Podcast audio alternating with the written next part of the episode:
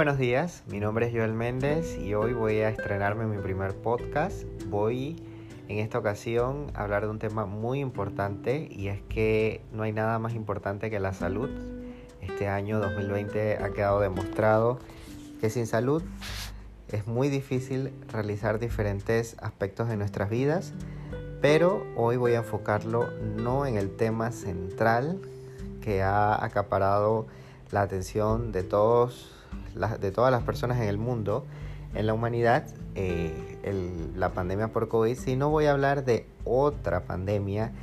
que tal vez este año no ha tomado eh, su lugar en los medios de comunicación, pero que sigue vigente y sigue presente dentro de nuestra sociedad y es el VIH, el virus de la inmunodeficiencia humana. Y de hecho, excelente oportunidad para hablar hoy sobre el tema, ya que es precisamente mañana primero de diciembre que se celebra o conmemora más bien el, Día Mundial contra la lucha del VIH. Hablar de VIH es hablar de una historia de más de 30 años desde que aparecieron los primeros casos de VIH. Según datos del Ministerio de Salud de Panamá, en 1984 se identificó el primer caso de VIH y desde ese momento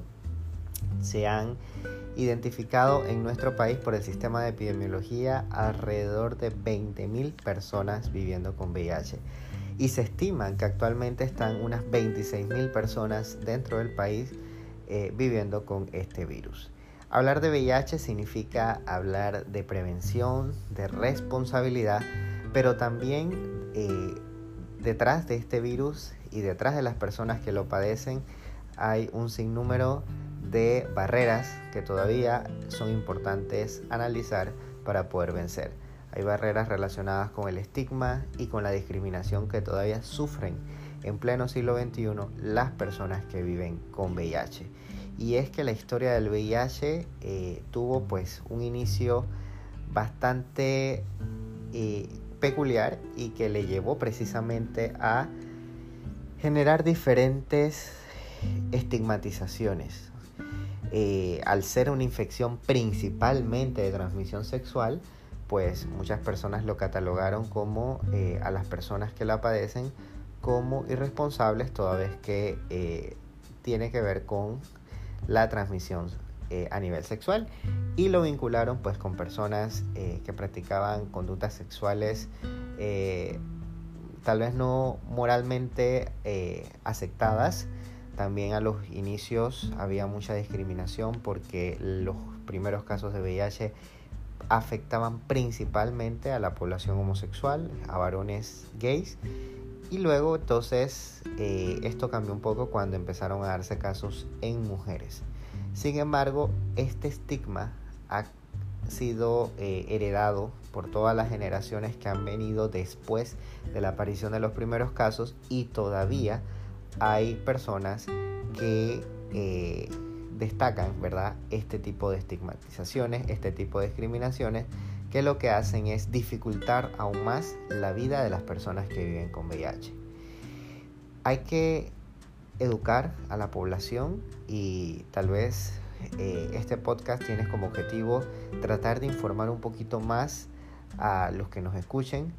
para que las personas puedan tener información actualizada y vean que vivir con VIH en estos momentos no es sinónimo de muerte, no es sinónimo de eh, una persona eh, que representa un peligro para la sociedad, sino más bien todo lo contrario.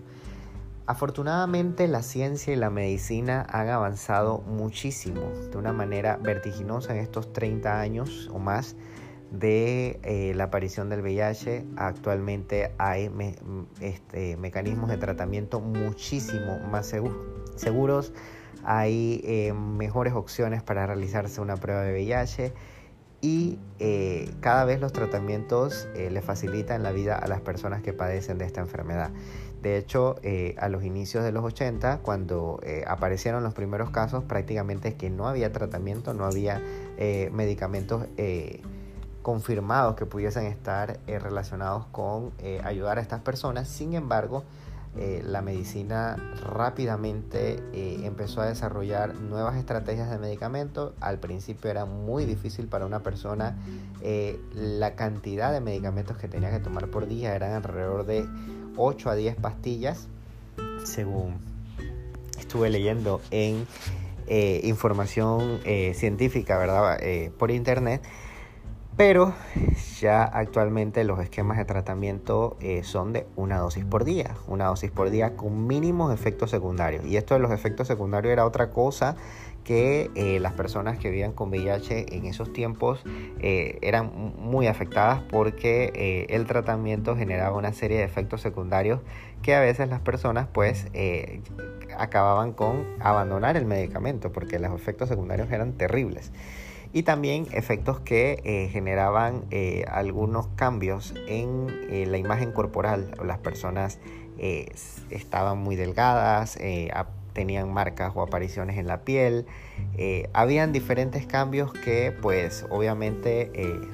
al, ser tomados las personas pues a veces decidían pues alejarlos por un tiempo y alejar ese medicamento por un tiempo era lo que lo llevaba a deteriorarse. Afortunadamente eh, hoy en día eh, y desde hace ya varios años, no es que esto, no es esto algo de este año, eh, los medicamentos que ofrece ¿verdad? el Ministerio de Salud y la Caja del Seguro Social para las personas con VIH son medicamentos de una sola dosis con mínimos efectos secundarios y a partir del año pasado eh, según datos del Programa Nacional de VIH del MINSA, eh, las personas eh, reciben un esquema de tratamiento muchísimo más efectivo que tiene la posibilidad de reducir los efectos secundarios, reducir la posibilidad de resistencias. Cuando hablamos de resistencia estamos hablando de evitar la posibilidad que el virus mute, porque es un virus pues que tiene la capacidad de transformarse y mutarse y luego entonces al mutarse tal vez ya el medicamento elegido eh, en primera vez o primera línea no va a ser tan eficiente. Eh, pero actualmente con los nuevos tratamientos las resistencias son mínimas, los efectos secundarios son mínimos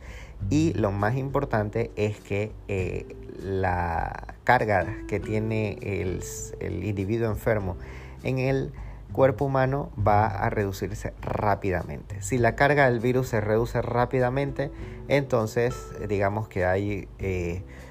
un equilibrio entre la cantidad del virus y las defensas. Si se bajan drásticamente la cantidad del virus, las defensas se pueden mantener en niveles altos y esto representa una ventaja muy grande porque es precisamente cuando se bajan las defensas a niveles muy inferiores que las personas con VIH entonces empiezan a complicarse y son susceptibles a cualquier tipo de infección que, eh, o agente infeccioso que pueda haber en el medio ambiente, incluso muchísimo más susceptibles que una persona pues que no está en esa situación. Entonces a toda costa eh, observamos que hay eh, pues bastantes aspectos favorables gracias al desarrollo de la medicina y los avances en la industria de la farmacia. La prueba de VIH es importante hablar en este podcast. si estamos mandando un mensaje de prevención, es muy importante hablar de la prueba de VIH. Eh, actualmente la prueba de VIH es segura, es confiable, es gratuita en todas las instalaciones eh, de salud pública a nivel nacional. La prueba de VIH es gratuita. Es decir, que las personas no tenemos ningún tipo de excusa en cuanto a nivel económico para realizarnos la prueba. Sin embargo, pues eh, hacerse una prueba de VIH para muchas personas representa un reto, un temor eh, un temor a, la posibilidad de, salir positivo y eh, en esto hay que trabajar muchísimo promoviendo la prueba. Eh, el Ministerio de Salud desde hace unos meses en sus redes sociales ha, instado a la población a no desatender otras enfermedades aparte del COVID, porque reconocemos pues que así como el COVID ha aparecido, hay otras enfermedades que todavía se mantienen y que pueden estar obviamente eh, un poco descontroladas en estos momentos, ya que el enfoque o, la mirada está precisamente en el COVID. Eh, el ministerio está utilizando incluso campañas eh, con influencers, personas jóvenes, a través de redes sociales, lo que permite pues que eh, se cautive a esa población joven que es precisamente la más afectada. Los datos de epidemiología del Ministerio de Salud eh, establecen que eh, la mayoría de los nuevos casos de VIH están precisamente en las eh, personas jóvenes entre los 18 a 39 años es, son los grupos de edad con mayor incidencia ¿verdad? de casos nuevos. Entonces las campañas de prevención deben estar dirigidas precisamente a esta población. Y de esos grupos eh, de edad, el 80% de los nuevos casos eh, prácticamente pertenecen a hombres. Entonces, pues son los hombres jóvenes los más afectados y a partir de eso las campañas están dirigidas a la población eh, joven eh, del sexo masculino para que se realicen una prueba de VIH. Hay múltiples lugares en donde se pueden hacer y hay que recordar que siempre la prueba de VIH debe estar acompañada de un consentimiento informado, es decir, nadie puede realizarse una prueba de VIH sin antes le expliquen cuáles van a ser los procesos y cuáles van a ser las opciones que tiene si el resultado pues, es positivo o si el resultado es negativo. También se recomienda que las personas que tienen alto riesgo de contraer el VIH, es decir, personas que eh, tienen múltiples parejas sexuales, personas que eh, de alguna manera eh, no usan el preservativo en la mayoría de sus relaciones sexuales o tienen un uso inconsistente, deban realizarse la prueba de VIH al menos cada tres meses con el objetivo de identificar rápidamente. Y bueno, cuando las personas son diagnosticadas tempranamente, es decir, eh, muy cercano a la fecha en la cual tuvieron el contagio, entonces rápidamente se puede eh, intervenir, el sistema de salud puede intervenir haciendo que las personas vayan a tratamiento y el, el inicio del tratamiento de una manera temprana va a contribuir a que las personas no vayan deteriorándose. Hay algo muy interesante eh, que leí y que definitivamente ya en otros países eh, se está eh, promoviendo y supongo que aquí en Panamá muy pronto se va a también desarrollar este tema y es la campaña intransmisible, indetectable, intransmisible. ¿Qué quiere decir esto? La I igual I. Personas que no tienen carga del virus detectable en, en su sangre eh, hay un porcentaje importantísimo de posibilidad de que sean intransmisibles. Y la indetectabilidad, es decir, la no existencia de carga del virus en el cuerpo de los individuos eh, con VIH solo se puede obtener de alguna manera y es tomando los medicamentos diariamente.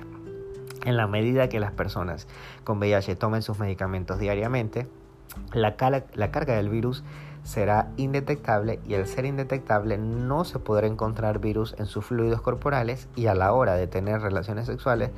la probabilidad de que transmitan el VIH es prácticamente eh, mínima, es prácticamente rondando al cero. Entonces, esto es sumamente importante y de ahí el objetivo de diagnosticar temprano, tratar oportunamente para que si las personas llegan a tener relaciones sexuales eh, de alto riesgo, es decir, sin preservativos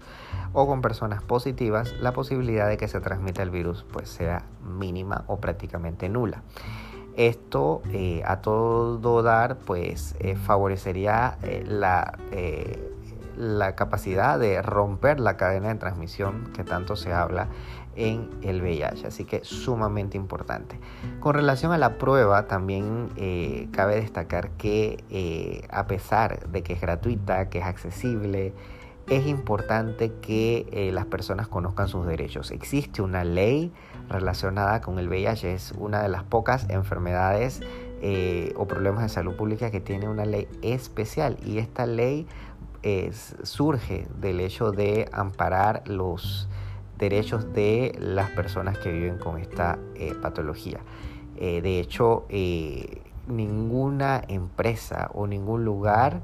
tiene la autorización de realizar una prueba de VIH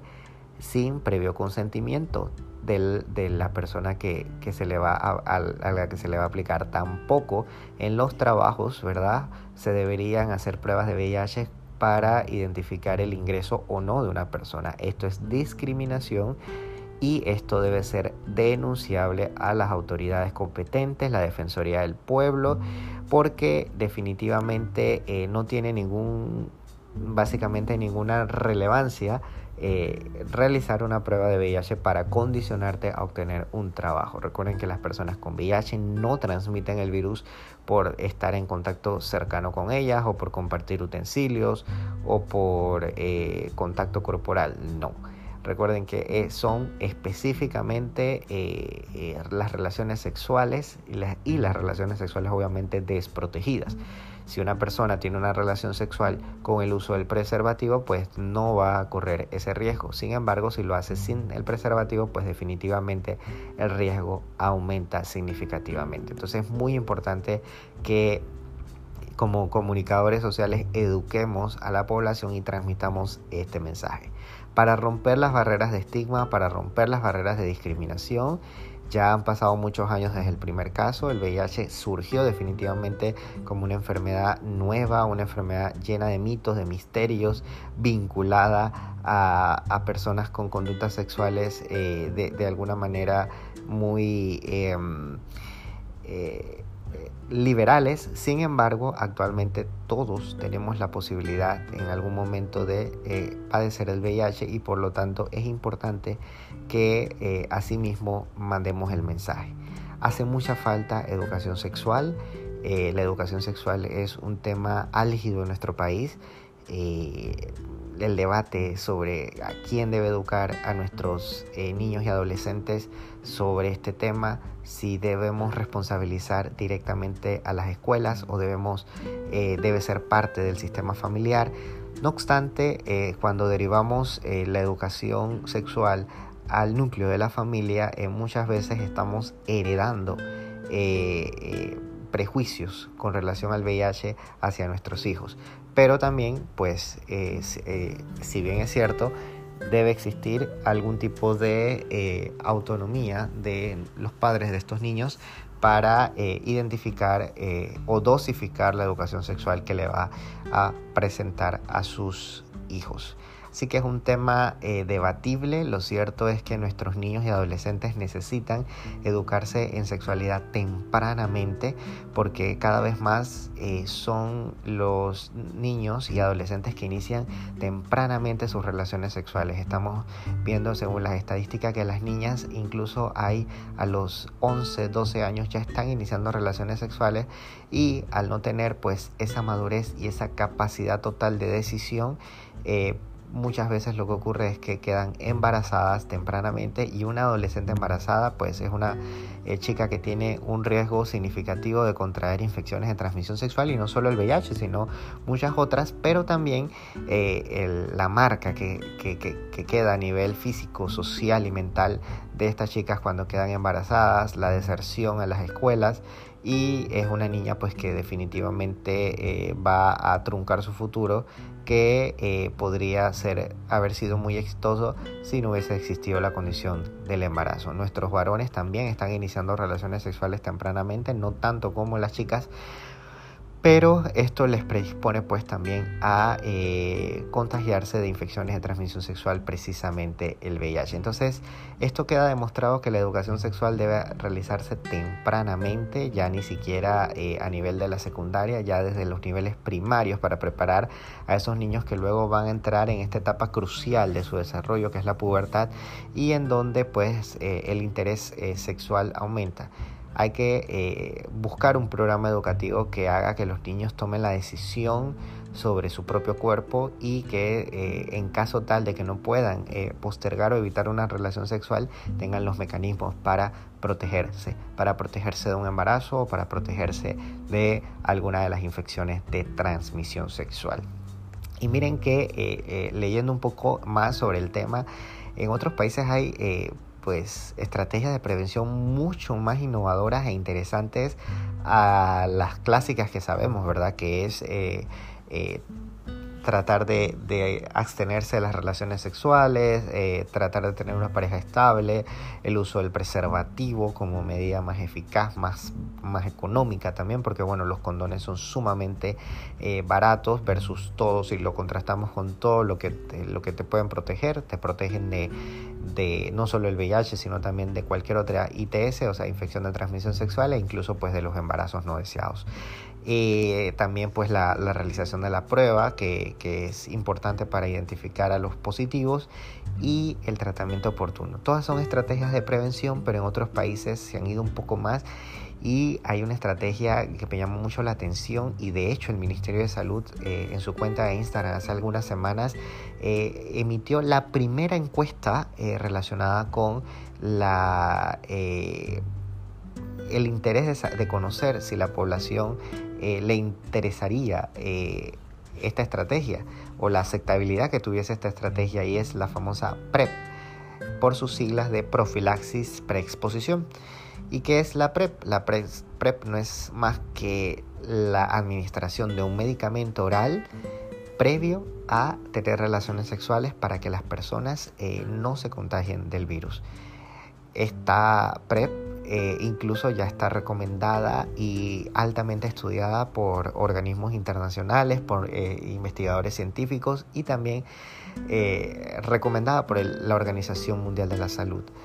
Y básicamente las personas que pues por alguna razón no pueden usar el condón o no desean usar el preservativo o no tienen la posibilidad de, de, de acceder a ellos, entonces utilizan este tratamiento, este medicamento, tomando una pastilla diaria o puede ser también que lo puedan tomar en los momentos que vayan a tener relaciones sexuales previo y posterior a estos momentos y se ha demostrado que tiene una efectividad eh, muy alta, cercana al 97% de posibilidades de no contagiarse del virus. Entonces, eh, todo esto me lleva a, concluir que eh, hablar de VIH en estos tiempos definitivamente ha cambiado, no es lo mismo que al inicio de la, de la, de la enfermedad las personas tienen muchas opciones eh, de prevención y en caso tal de que estén eh, diagnosticadas o pues hayan, eh, hayan contraído el virus, tienen muchas opciones también de tratamiento y de llevar una calidad de vida adecuada y poder pues eh, desarrollarse como seres humanos. Eh, las personas con VIH tienen sentimientos, tienen derecho a amar, tienen derecho a tener una pareja, a eh, estudiar, a cumplir sus sueños profesionales, a tener un trabajo digno y a tener una calidad de vida y dentro de nuestra sociedad igual a cualquier otro ser humano. es importante educar, es importante informar adecuadamente y es importante respetar los derechos de las personas que viven con VIH. Y bueno, esto ha sido eh, todo por hoy en mi primer podcast, así que estamos eh, en contacto para nuevas eh, intervenciones sobre temas de salud y otros temas de interés nacional y mundial. Saludos y muchas gracias.